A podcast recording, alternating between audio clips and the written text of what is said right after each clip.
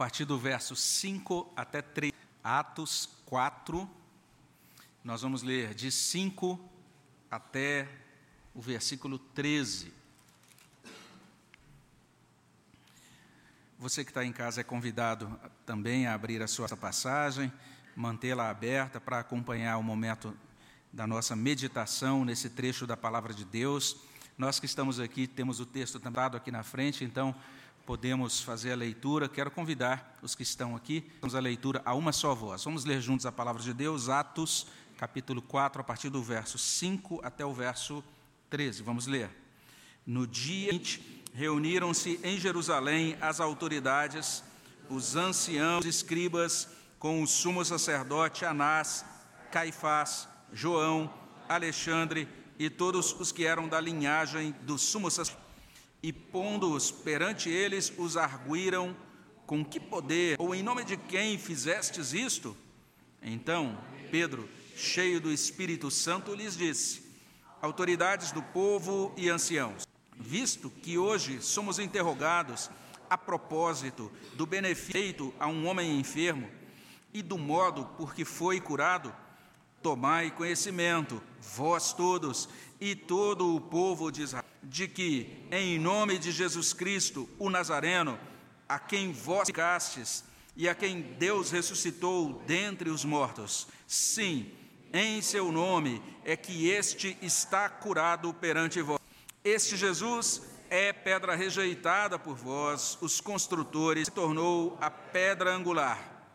E não há salvação em nenhum outro porque abaixo do céu não existe nenhum outro nome dado entre os homens pelo qual importa que sejamos salvos.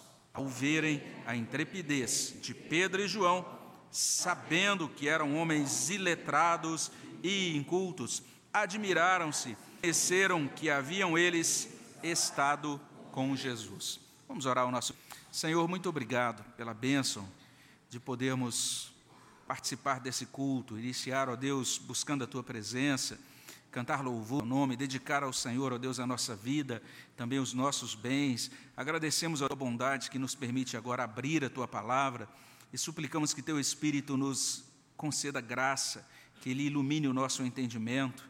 Ó Deus, Deus, traga da tua palavra vida, que o Senhor traga conção, que o Senhor traga animação, que o Senhor traga, ó Deus, a, a tua direção, a tua autoridade e soberania sobre os nossos corações.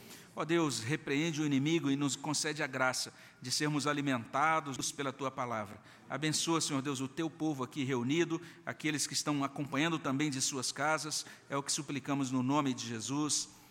Deus. Uma coisa que realmente é, desanima, é difícil, é aquilo que a gente chama de remar, de remar contra a maré.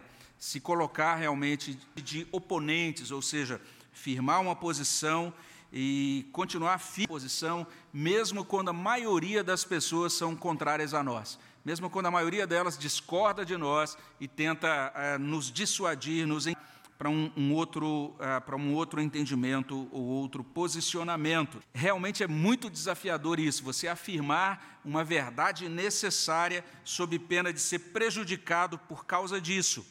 E é assim porque é muito bom ser popular, né? É ótimo você, por exemplo, ser aclamado, ser considerado uma pessoa assim de quem todo mundo gosta, lá no seu ambiente de estudos, lá na sua escola, lá no seu colégio. Dá gosto você notar que a família tem atenção em você quando você pronuncia alguma coisa, diz alguma coisa, todo mundo ouve você com admiração. E o nosso organismo, inclusive, ele já é configurado desse jeito. A gente é inundado por endorfina quando a gente publica alguma coisa nas redes e você percebe que as pessoas concordam, colocam ali o joinha, especialmente quando elas filham muito aquilo que você é, terminou de publicar. A gente gosta de perceber que a gente encontrou essa ressonância, né, que a gente literalmente disse que nós é, somos aprovados. E isso tudo, então, realmente é, já está na configuração. Mas na vida real, a menos que você viva dentro de uma bolha, vamos dizer assim, super protegido, você vai perceber, nós temos de lidar com discordância, nós temos que lidar com oposição. Isso faz parte da vida debaixo do sol, da vida nesse mundo criado por Deus e que é marcado pela queda. A Bíblia vai confirmar essa verdade, ou seja, que a gente tem que lidar com. Você vai encontrar muito disso no livro de Salmos. Né? Então, o livro de Salmos, que é um livro tão gostoso de ler, tão devocional, ele é cheio de situações assim. Você vai perceber muito essa condição. O salmista começa um salmo, normalmente se lamentando, clamando a Deus, descrevendo a sua situação de angústia, de tristeza, de aperto, normalmente ocasionada por oposição, por oponentes humanos e em seguida ele se dirige a Deus e depois ele é restaurado por Deus, tem muitas vezes com expressões de louvor, de gratidão, de confiança, né? ou então um testemunho de que Deus concedeu vitória contra aqueles oponentes. Mas isso é muito comum nos livros, é, nos salmos é, que, que, a gente tanto dia ali naquele livro é, da Escritura, o livro de Salmos. Também está nas narrativas. E de modo muito especial isso aparece é bem destacado no livro de Atos, desde o capítulo 3, agora o capítulo 4, lidando com a mesma situação, e essa é uma condição de oposição. Né? E se você está acompanhando essas mensagens baseadas no livro de Atos, você sabe muito bem do que eu estou falando. E se você está nos visitando, ou se você que está acompanhando de casa não ouviu os sermões anteriores, ou quem sabe nunca nem mesmo o livro de Atos, é bom a gente sempre lembrar o que está acontecendo aqui. Pedro e João foram ao templo, foram orar, encontraram a porta do homem coxo de nascença pedindo esmolas. E eles foram usados por Deus, levar a cura do Senhor àquele homem, aquele homem foi restaurado na sua saúde, e acolheu então a bênção do Senhor, foi é, impactado pela inter de Deus na sua vida, por meio do poder de Jesus Cristo, ele foi curado, e a partir os apóstolos foram confrontados, e tiveram inclusive que dormir, né, passar por uma detenção durante a noite, é, debaixo ali da guarda dos cuidados do templo. Nesse momento, esse, esse trecho que a gente terminou de ler, Pedro e João estão sendo interrogados, estão, te, estão tendo de se explicar diante das autoridades judaicas. Então, esse trecho que terminamos de ler, ele mostra algumas coisas dignas da nossa atenção. Por isso, que as autoridades questionaram a obra de Jesus Cristo, versos 5 até 7. E se você prossegue olhando para esse texto, você vai isso, nos versos 8 a 12. O Espírito Santo forneceu ajuda aos discípulos, conduziu os discípulos a afirmar algumas verdades muito importantes acerca de Jesus Cristo. E no verso 13 a gente tem as autoridades tendo de admitir que Pedro e João estiveram com Jesus. Isso é algo bem interessante. Então, se olhar os versos 5 a 7, nós vamos encontrar isso. As autoridades questionaram a obra de Jesus Cristo. O verso 5, ele já comendo isso, né? Os apóstolos passaram a noite sob detenção, quando diz assim: no dia seguinte, se você olhar os versos 1 a 4 desse capítulo 4, os apóstolos são presos, são detidos, tem que passar então a noite ali sob aquela detenção, o alvoroço do dia anterior. E se você quiser saber os detalhes desse alvoroço, como eu disse, vai dar uma lida desde Atos capítulo 3, verso 1, até esse ponto do relato. E aquele alvoroço despertou o interesse, figurões da religião de Jerusalém. E a gente confere isso aí no verso parte B até verso 6. Diz assim: Reuniram-se em Jerusalém as autoridades, os anciãos e os escribas, com o sumo sacerdote Anás, Cas, João, Alexandre e todos os que eram da linhagem do sacerdote. Anás e Caifás já são, já são conhecidos, eles já são mencionados nos evangelhos.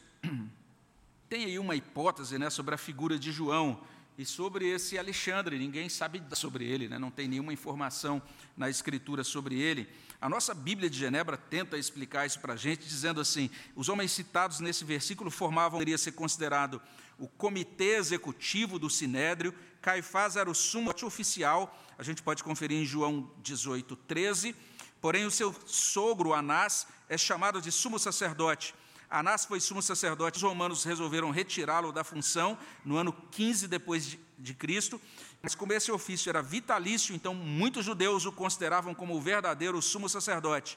E em consequência disso, era Anás quem verdadeiramente exercia o João, citado aqui, possivelmente é uma figura chamada Jonas, que era filho de Anás e que ocupou o cargo de sumo sacerdote a partir do ano 36 depois de Cristo, ou talvez uma outra figura chamada Jonatas Benai, que foi presidente da grande sinagoga após a queda de Jerusalém. Então são essas mencionadas aqui, essas figuras estão agora diante de Pedro e João.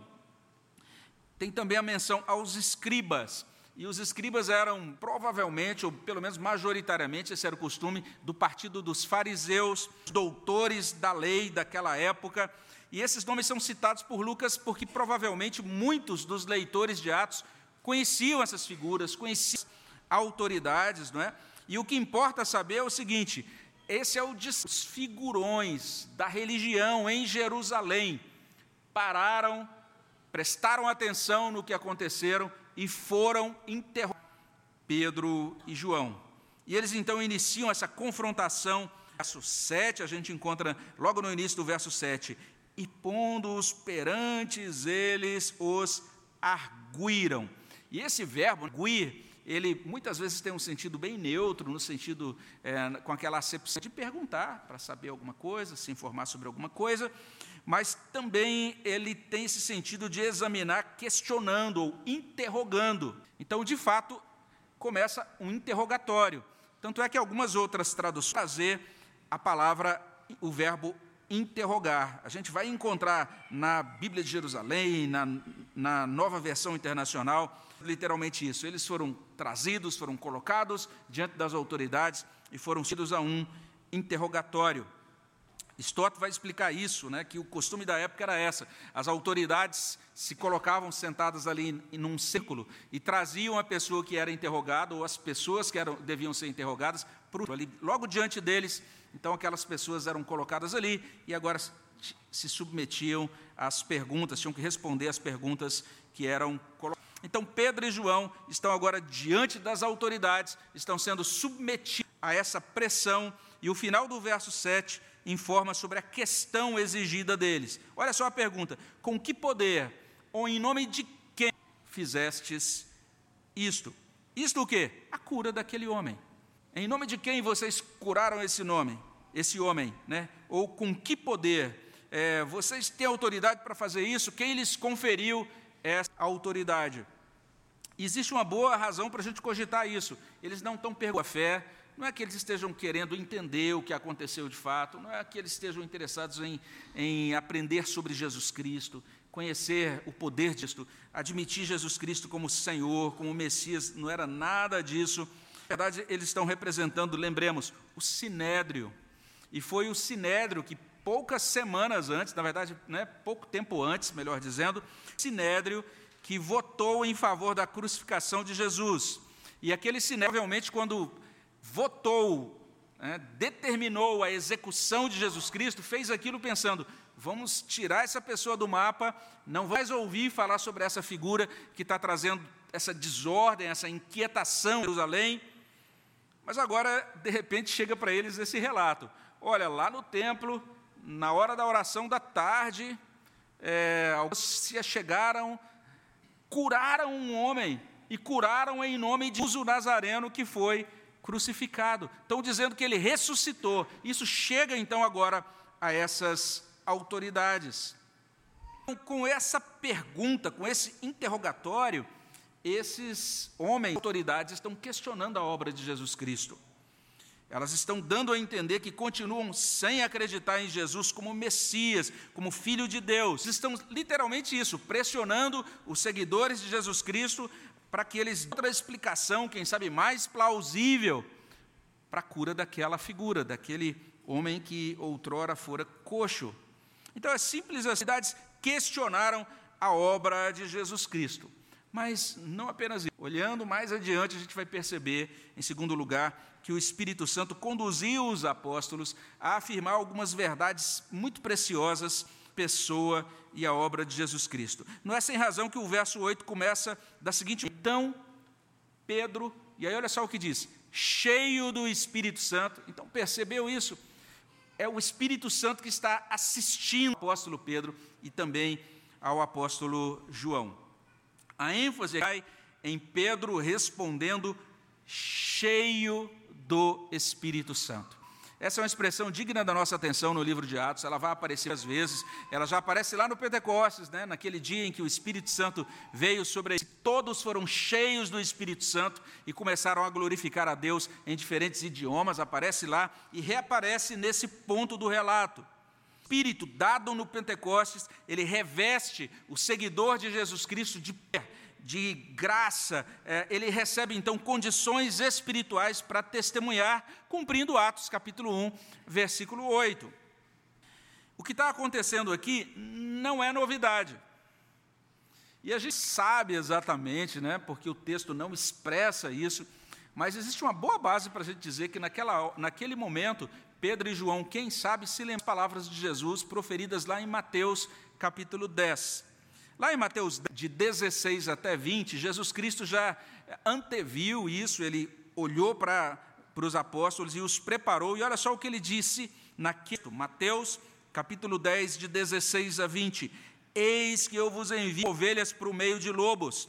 Sede, portanto, prudentes como as serpentes, simples como as pombas, e acautelai-vos dos homens, porque pegarão aos tribunais e vos açoitarão nas suas sinagogas causa, serei levados à presença de governadores e de reis para lhes servir de testemunho a eles e aos gentios.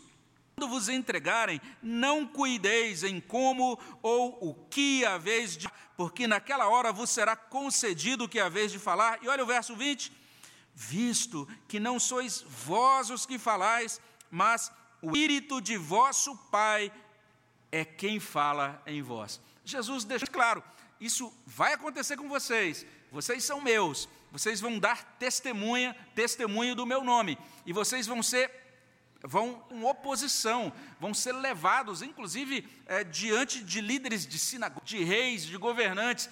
Fiquem tranquilos, o Espírito Santo vai dar a vocês as palavras, o Espírito Santo vai conceder a vocês aquilo que deve dito, aquilo que deve ser respondido, e é isso que está acontecendo em Atos capítulo, a partir do verso 5, e isso se estende inclusive até o verso 22, que nós não lemos hoje. O que temos aqui é isso: os discípulos agindo com as autoridades. E observe bem, eles interagem, você vai encontrar esse verbo, intrepidamente. Porque você vai encontrar lá no verso 13, ao verem a intrepidez de Pedro e João, essa é uma palavra que algumas vezes aqui, intrepidez. Ela aparece aqui, aparece lá no verso, aparece no verso 31 e aparece no último versículo de Atos. O evangelho está sendo pregado em Roma desimpedidamente e com toda a intrepidez, com ousadia, com toda a coragem. Esse é o sentido do termo usado por Lucas aqui no original. É muito interessante o que está acontecendo aqui. Os apóstolos não estão fazendo isso por heroísmo, não é volumismo, não é nada disso. O que está acontecendo é isso. Eles estão cheios do Espírito Santo. E o Espírito Santo transbordando nesses apóstolos, ou por meio. Agora, ele produz testemunho. É o que está acontecendo com os apóstolos. Eles estão experimentando aquilo que diz lá em Zacarias, capítulo 4, versículo 6 não por força, nem por poder, ou como diz outras traduções, por violência, mas pelo meu espírito, diz o Senhor dos Deus. Então, olha só que interessante, para ressaltar que Pedro está se dirigindo aos membros do conselho do povo, Lucas, inclusive, as palavras aí no verso 9. Pedro dizendo: autoridades do povo e anciãos. E não haveria erro nenhum se a gente traduzisse assim: autoridades do povo e presbíteros, porque essa é a palavra que está lá no presbíteros. Ou seja, aqueles que tinham o governo do sinédrio. Que interessante. E essa palavra pronunciada por Pedro tem quatro partes. Primeiro, uma introdução. No verso 9, ele diz: Isto que hoje somos interrogados a propósito do benefício feito a um homem enfermo e do que foi curado. É assim que ele introduz. Ele está dizendo: nós estamos sendo questionados sobre isso, eu vou responder agora a vocês acerca do questionamento, responder o questionamento. E daí ele segue para a primeira explicação. Explicação, explicação trazida por Pedro, está aí no verso 10. Ele vai dizer simplesmente isso: Jesus Cristo, o Nazareno, crucificado por vocês, ressuscitado por Deus. Jesus Cristo curou esse homem, é o que diz aí no verso 10: Tomai conhecimento, vós todos, todo o povo de Israel, de que em nome de Jesus Cristo, o Nazareno, a quem vós castes, a quem Deus ressuscitou dentre os mortos, sim, em seu nome este está curado perante vós. Com que poder ou em nome de quem vocês fizeram isso? Foi a pergunta dos E eles respondem: em nome de Jesus, com a autoridade de Jesus Cristo, o Nazareno, a quem vocês desprezaram, mas o poder que curou, que curou esse homem foi o poder de Jesus. É assim que Pedro começa a responder àquelas autoridades. E daí ele segue para a terceira parte, resposta, como segue? Olha aí, verso 11, ele vai dizer isso, que a rejeição de Jesus cumpriu um plano de Deus. A rejeição de Jesus cumpriu palavra que Deus já havia dado, já havia inspirado lá no Lamento, no Salmo 118, 22. Ele diz assim no verso 11: Este Jesus é pedra rejeitada por vós, construtores, a qual se tornou a pedra angular. Salmo 18, versículo 22. Lá em Salmo 118, 22, esta palavra tem a ver com a rejeição do rei Josafá. Josafá foi ridicularizado, foi menosprezado pelo, pelo povo de Moabe, pelo povo de Amon, como a gente explicou aqui no nosso café com o pastor no mês de abril. O Espírito Santo agora conduz Pedro para que Pedro entenda e depois ele pronuncie, ele explique isso para as autoridades. Salmo 18, verso 22, se cumpre em Jesus Cristo. Ele foi rejeitado por vocês, mas agora ele é a pedra de esquina, a pedra angular da igreja.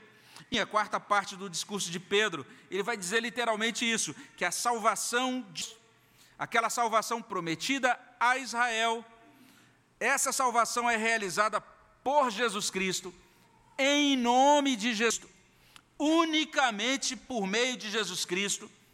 E é como se a gente aqui já é uma versão embrionária daquela declaração que elegantemente né, os, os, nossos pais da reforma fizeram na, no século XVI, quando disseram Cristo, né, solos Cristo, lá em latim, ou seja, somente Cristo realmente é o Redentor, o Salvador, e a gente até colocou isso hoje na nossa classe Novos Membros, essa declaração da reforma do século XVI, reaparece aqui no país, nas rodovias, quando a gente viaja para qualquer canto do país, a gente vai, é, especialmente, imagina os nossos irmãos dedicados de igrejas pentecostais, que fixam aquelas plaquinhas lá em pedacinhos de tábuas muito frágeis, dizendo assim: só salva. Alguém já viu alguma plaquinha dessa nas rodovias?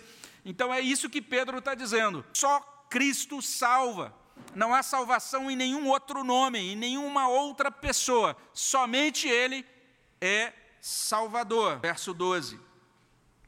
E daí o título desse sermão, né? não, é, não há salvação em nenhum outro. Mas resumindo, Pedro e João foram interrogados pelas, interrogados pelas autoridades, foram colocados sob pressão. O Espírito Santo então foi ao encontro deles, encheu a vida deles, conduziu aqueles a, a afirmar verdades muito preciosas sobre a pessoa e obra de Jesus Cristo. Isso nos conduz então ao verso 13.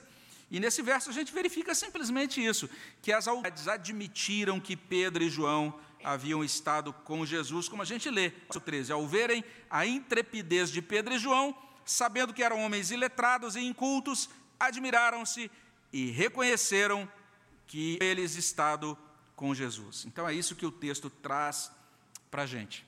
As autoridades veem a intrepidez de Pedro e João.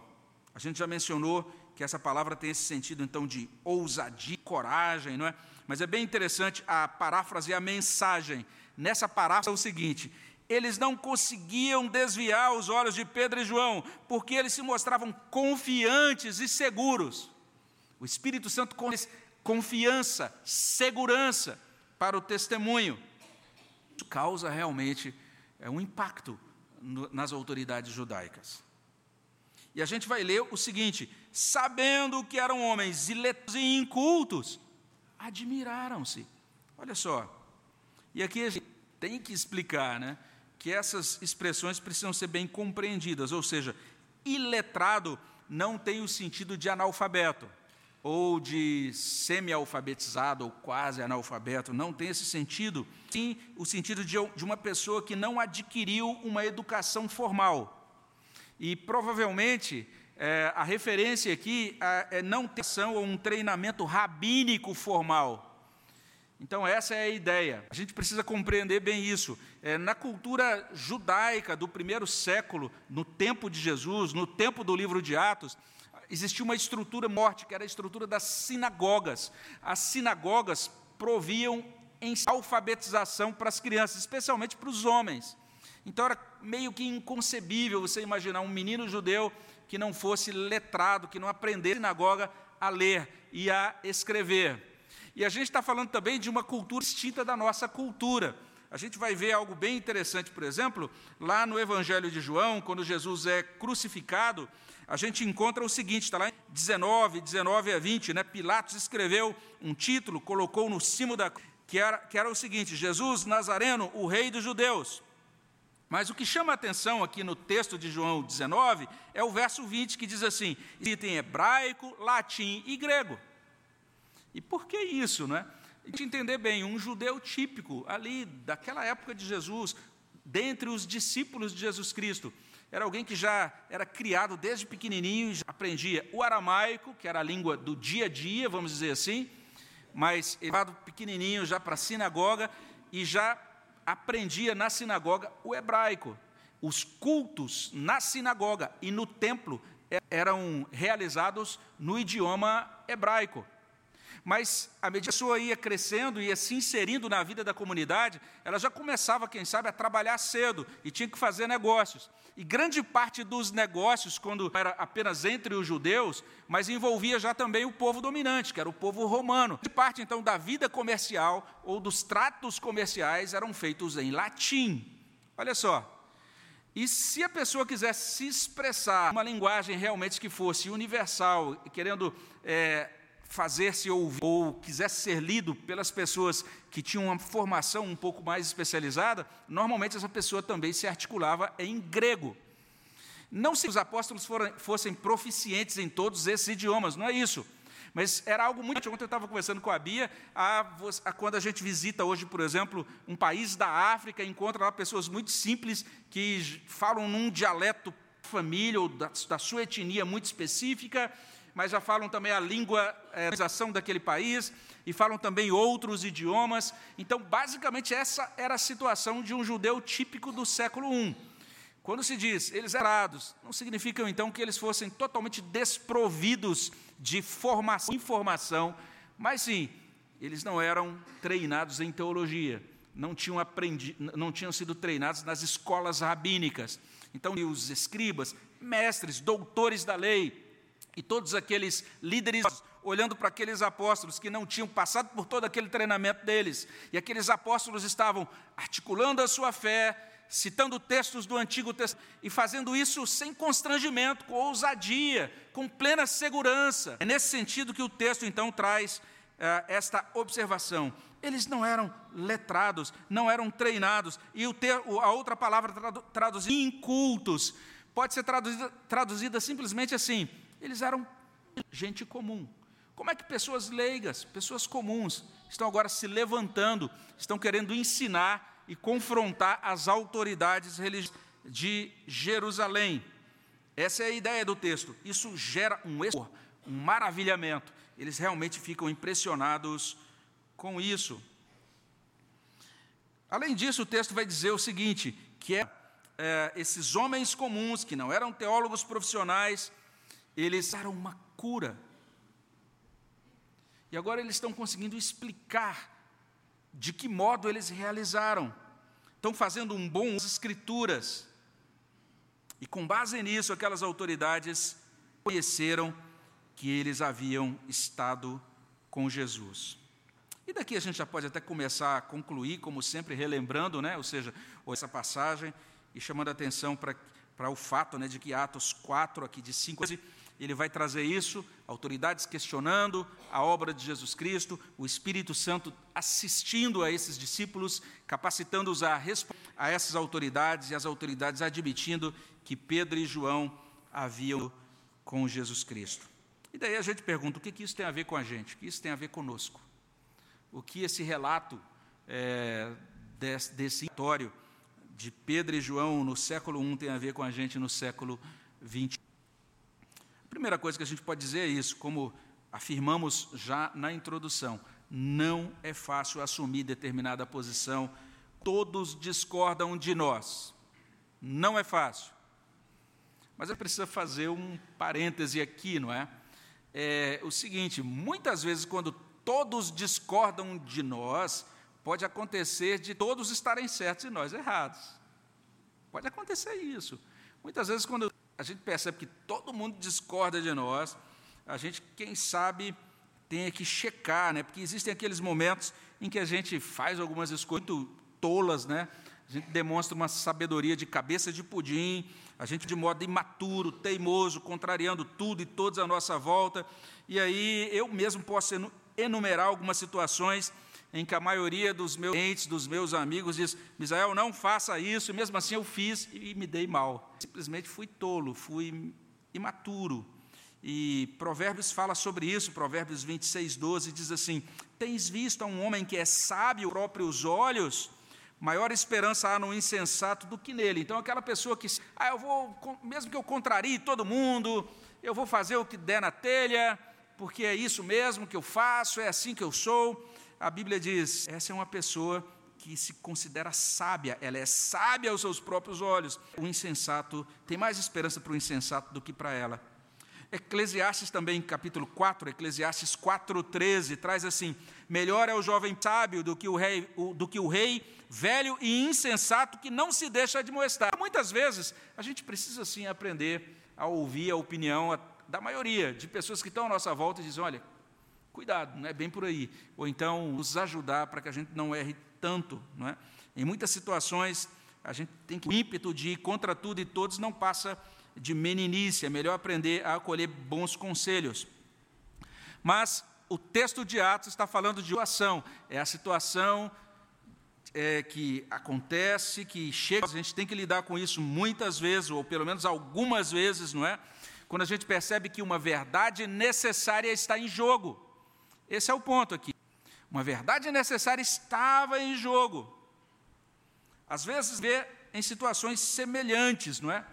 é, pode ser, por exemplo, uma questão ética, uma situação ética, considerando é, a nossa situação aqui do piniquim, né? receber ou não receber propina, eis a questão, não receba. Todo mundo estiver recebendo, seja aquele único que não receba. Entenda que você precisa remar contra a maré no que diz respeito à ética, valores, e também quando se trata de doutrina, ou se trata da verdade de Deus. Verdade de Deus está sendo questionada, quando a obra de Jesus está sendo questionada, nós temos de tomar posição. E a gente tem que contar com a ajuda de Deus para a gente permanecer inabaláveis ou firmes, como diz Paulo lá em Efésios 6,13. Então, se esse é o seu caso, né, se você de repente estiver passando por uma situação assim, quem sabe se vendo aí diante de dois caminhos, escolha o caminho estreito da verdade. Afaste-se do caminho largo da falsidade, são, como Jesus diz em Mateus 7, 13 e 14. Uma segunda observação ou aplicação que a gente pode fazer é, é a seguinte: esse texto nos faz pensar na relação da igreja com autoridades. A gente vai perceber aqui em Atos, de acordo com Atos, a relação da igreja com as autoridades é ordinariamente tensa. É isso. É isso colocando para a gente. Isso não apenas de acordo com as Escrituras, mas se a gente observar também a história, todas as vezes na história, a igreja, como instituição, se tornou querida das autoridades, ou piores, momentos mais sombrios, quando a própria igreja assumiu o lugar de autoridade central, ou estatal, ou poder central, a igreja esvaziou-se do Espírito Santo e perdeu essa autoridade de Jesus. Atos está nos ajudando a compreender isso. E eu me lembro aqui do pregado pelo doutor Oad Salum, que era o professor de teologia sistemática do seminário de Campinas, e ele pregou um sermão baseado em Atos 4,13, no dia da formatura de uma pessoa que era candidata ao ministério aqui na em 1 de dezembro de 2012. E naquela pregação, assim, o mundo quer que silenciemos, porque a igreja perturba a ordem. A igreja, quando funciona como, deve, quando, como deveria funcionar, dá ao sinédrio e ao império. O livro de Atos é bastante honesto conosco. A gente vai retornar a esse assunto no próximo sermão, mas por hora basta que a gente saiba que é assim. Então, se a igreja quiser andar com integridade diante de Deus, e se você, como cristão, andar com Deus nesse mundo, você precisa saber que por conta da queda, as autoridades são naturalmente inclinadas a questionar a obra de Jesus Cristo. Atos está nos ajudando a compreender esse fato, muito óbvio, mas que a gente sempre trazer à nossa mente e coração. Mas veja só, terceira aplicação, graças a Deus, o Espírito Santo nos ajuda. O Espírito Santo está com o povo de Deus. O Espírito Santo habita com seguidores de Jesus Cristo. De certa maneira, Atos está nos ajudando a compreender que a gente precisa o tempo todo suplicar a graça para que Ele nos encha, ainda hoje, do poder do Espírito Santo. Nós precisamos do Espírito Santo, nós precisamos de Jesus Cristo, se a gente quiser realmente caminhar nesse mundo fazendo o que é certo. Se a gente quiser realmente que o mundo sendo frutífero, íntegro nas mãos do nosso Deus. A gente precisa também entender isso, nós temos de conhecer a pessoa e obra de Jesus Cristo, para que a gente possa explicar para quem é Jesus e o que ele fez e o que ele faz. Pedro conseguiu dar essa explicação. Nós também precisamos conhecer melhor o Senhor, para também sermos capacitados para explicar quem é Ele, o que Ele fez, o que Ele faz, e também conhecer as Escrituras, até podendo fazer o que Pedro fez aqui. Olha só, esse texto das Escrituras tem a ver com isso, está ensinando sobre Ele.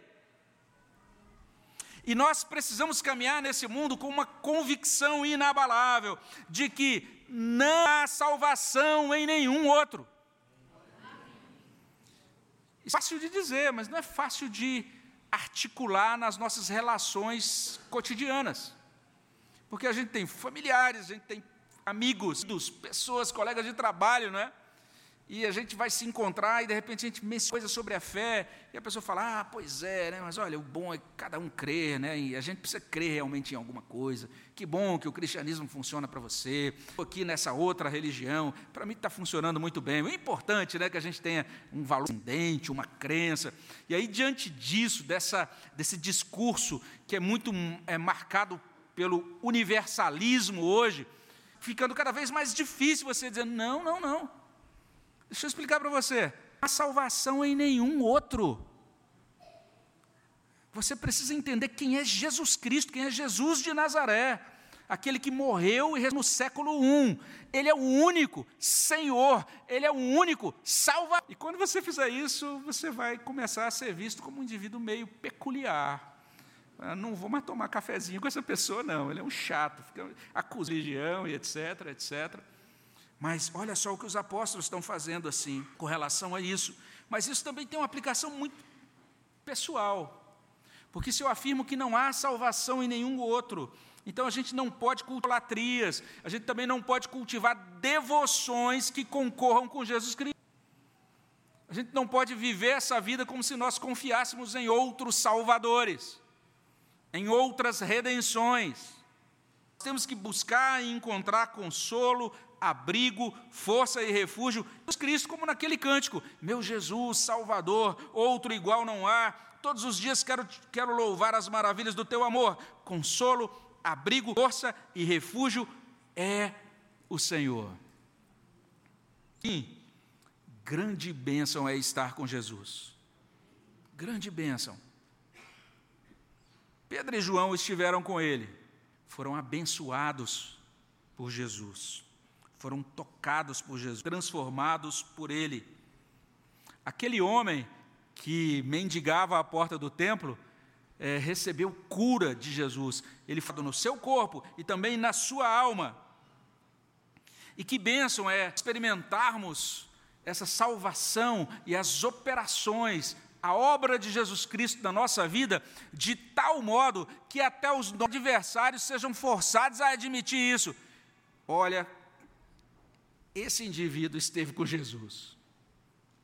Que coisa preciosa aconteceu naquela ocasião. E, e aí, essa pergunta tão óbvia, né? Será que as pessoas podem dizer, olham para nós quando nos conhecem. E esse aí esteve com Jesus. Essa conhece Jesus pessoalmente, essa pessoa conhece Jesus poderosamente. Que o Senhor nos ajude a sermos reconhecidos como aqueles que estiveram com Jesus. Amém, Amém meus irmãos? Vamos orar sobre. Senhor, abençoe os nossos corações e confirma, ó Deus, os corações no desfrute da tua palavra. É o que nós pedimos nesta ocasião, com fé, com gratidão no coração, em nome de Jesus. Amém.